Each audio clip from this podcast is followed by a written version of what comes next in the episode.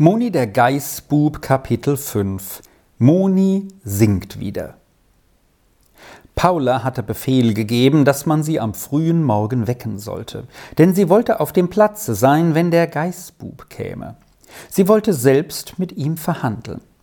Am Abend hatte sie noch eine lange Unterredung mit dem Wirt gehabt und war dann sehr befriedigt aus seiner Stube herausgekommen. Sie musste etwas Erfreuliches mit ihm ausgemacht haben. Als der Geißbub am Morgen mit seiner Herde herankam, stand Paula schon vor dem Haus und rief Moni, kannst du denn immer noch nicht singen? Er schüttelte den Kopf. Nein, ich kann's nicht. Ich muss jetzt immer an das Megali denken, wie lange es wohl noch mit mir auf die Weide gehe.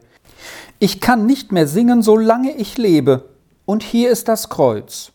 Damit übergab er ein kleines Päckchen, denn die Großmutter hatte es ihm sorgfältig in drei oder vier Papiere gewickelt. Paula schälte das Kreuz aus den Hüllen heraus und betrachtete es genau.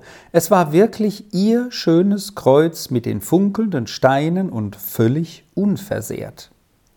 So, Moni, sagte sie nun freundlich, du hast mir eine große Freude gemacht, denn ohne dich hätte ich wohl mein Kreuz nie mehr gesehen. Nun will ich dir auch eine Freude machen. Geh, hol das Megali dort aus dem Stall. Es gehört jetzt dir. Moni starrte das Fräulein in einem Erstaunen an, als sei es unmöglich, ihre Worte zu verstehen. Endlich stotterte er Aber wie, wie könnte das Megali mein sein? Wie? wiederholte Paula lächelnd. Sie, gestern Abend habe ich's dem Wirt abgekauft und heute Morgen schenke ich es dir. Kannst du jetzt wieder singen? Oh, oh, oh! stieß Moni heraus und rannte wie ein Unsinniger auf den Stall zu, zog das Geißlein heraus und nahm es auf den Arm. Dann kam er zurückgesprungen und streckte dem Fräulein seine Hand entgegen und sagte einmal ums andere Ich danke tausend, tausendmal, vergelt's Gott, und wenn ich Ihnen nur einen Gefallen tun könnte. So, jetzt stimm einmal an, wir wollen doch sehen, ob es wieder klingt, sagte Paula. Da stimmte Moni sein Lied an und zog nun den Berg hinauf mit den Geißen, und seine Jubeltöne schmetterten so ins Tal hinab, dass im ganzen Badehause keiner war, der es nicht hörte, und mancher drehte sich auf seinem Kissen um und sagte Der Geißbub hat wieder gut Wetter. Es freute sie aber alle, dass er wieder sang, denn sie hatten sich alle an den fröhlichen Wecker gewöhnt, die einen zum Aufstehen, die anderen zum Weiterschlafen. Als Moni oben von der ersten Höhe das Fräulein immer noch unten vor dem Hause stehen sah, trat er besonders weit hinaus und sang hinunter, so laut er konnte, und so blau ist der Himmel und die Freu mi fast tot. Den ganzen Tag war in Monis Mund nur ein Freudenjauchzen, und alle Geißen wurden angesteckt und hüpften und sprangen umher, als wäre ein großes Fest da oben, und die Sonne schien so fröhlich vom blauen Himmel herunter, und nach dem großen Regen waren auch alle Kräutlein so frisch und die gelben und roten Blümlein so glänzend, und dem Moni war's, als habe er Berg und Tal und die ganze Welt noch nie so schön gesehen. Sein Zicklein ließ er den ganzen Tag nicht von sich weg. Er zog ihm die besten Kräutlein aus und fütterte es und sagte immer wieder Megali, du gutes Megali, du musst nicht sterben, du bist jetzt mein und kommst mit mir auf die Weide hinauf, solange wir leben und mit schallendem Singen und Jodeln kam Moni auch am Abend wieder herunter, und nachdem er die Schwarze zu ihrem Stall geführt hatte, nahm er das Zicklein auf den Arm. Es kam ja nun mit ihm nach Haus. Das Megali machte auch gar keine Miene, als wollte es lieber dableiben, sondern schmiegte sich an den Moni an und fühlte sich unter dem allerbesten Schutz. Denn Moni hatte es ja schon lange besser und zärtlicher behandelt als die eigene Mutter. Als aber Moni so bei der Großmutter einzog, sein Megali auf der Schulter, da wusste diese gar nicht, wie sie sah, und Monis Rufen schon von ferne Es gehört mir, Großmutter, es gehört mir, erklärte ihr die Sache noch lange nicht. Aber Moni konnte noch nicht erzählen. Erst lief er nach dem Stall und dort, hart neben der Braunen, damit es sich nicht fürchte, machte er dem Megerli ein schönes, weiches Lager von frischer Streu, legte es darauf und sagte: So, Megerli, nun schlaf gut in deiner neuen Heimat.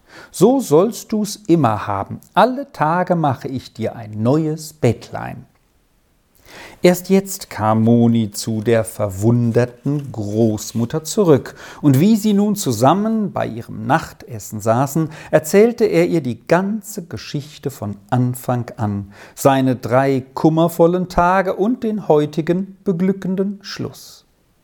Die Großmutter hörte ganz still und aufmerksam zu, und als er zu Ende war, sagte sie ernsthaft Moni, wie es dir jetzt gegangen ist, das musst du dein Leben lang im Sinn behalten.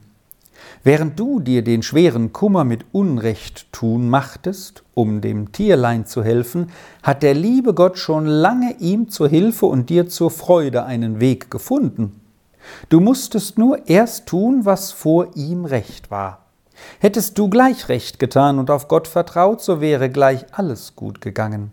Jetzt hat der liebe Gott dir so über alles Verdienen geholfen, dass du es dein Leben lang nicht vergessen darfst. Nein, ich will es auch gewiss nie vergessen, sagte Moni mit eifriger Zustimmung, und gewiss immer gleich denken, ich muss nur tun, was vor dem lieben Gott recht ist. Das andere bringt er schon in Ordnung. Bevor aber Moni sich schlafen legen konnte, musste er noch einmal in den Stall und seine Geißlein anschauen, ob es auch wirklich möglich sei, dass es draußen liege und ihm angehöre. Der Jörgli bekam nach Versprechen seine zehn Frank, aber so leicht sollte er denn doch nicht von der Sache loskommen. Als er wieder ins Badehaus kam, wurde er vor den Wirt geführt. Der nahm den Buben beim Kragen, schüttelte ihn tüchtig und sagte bedrohlich Jörgli, Jörgli, versuche du kein zweites Mal mehr mein ganzes Haus in Verruf zu bringen. Kommt noch ein einziges Mal so etwas vor, so kommst du auf eine Art zu meinem Haus hinaus, die dir nicht gefällt. Sieh, dort oben steckt ein ganz zügiges Weidenrütchen für solche Fälle. Jetzt geh und denk daran.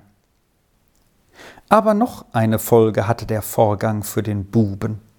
Wenn von nun an irgendetwas im Badehause verloren gegangen war, gleich rief die ganze Dienerschaft, das hat der Jörgli von Küblis. Und kam dieser nachher ins Haus, so drangen sie alle miteinander auf ihn ein und riefen, Gib's her, Jörgli, gib's heraus! Und wie er auch versicherte, er habe nichts und wisse nichts, sie schrien ihn alle an, Dich kennt man schon und uns fängst du nicht. So hatte der Jörgli fortwährend solche Angriffe zu bestehen und fast keinen ruhigen Augenblick mehr. Denn wenn er jetzt nur jemand auf sich zukommen sah, so glaubte er schon, der komme, um ihn zu fragen, hast du nicht dies oder das gefunden? So war es dem Jörgli nie mehr recht wohl zumute, und hundertmal dachte er, hätt ich doch jenes Kreuz auf der Stelle zurückgegeben. In meinem ganzen Leben behalte ich nichts mehr, das mir nicht gehört. Der Moni aber hörte den ganzen Sommer nicht auf zu singen und zu jodeln, denn es war ihm so wohl da droben bei seinen Geißen wie kaum einem anderen Menschen auf der Welt. Aber oftmals, wenn er so in seinem Wohlsein ausgestreckt auf der Felsenkanzel lag und in das sonnige Tal hinabschaute, musste er daran denken, wie er damals mit seinem schweren Gewicht auf dem Herzen auf dem Regenfelsen gesessen hatte und alle Freude aus war, und er sagte jedes Mal in seinem Herzen, ich weiß schon, wie ich's mache, dass es nie mehr so kommt. Ich tue nichts mehr, wenn ich dabei nicht fröhlich zum Himmel hinaufsehen kann.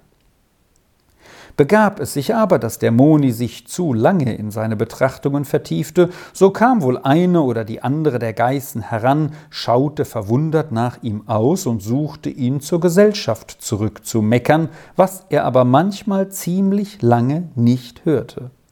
Nur wenn sein Mägerli kam und mit Verlangen nach ihm rief, dann hörte er es gleich und kam ihm auch auf der Stelle entgegengesprungen, denn sein anhängliches Geißlein war und blieb Monis liebstes Gut.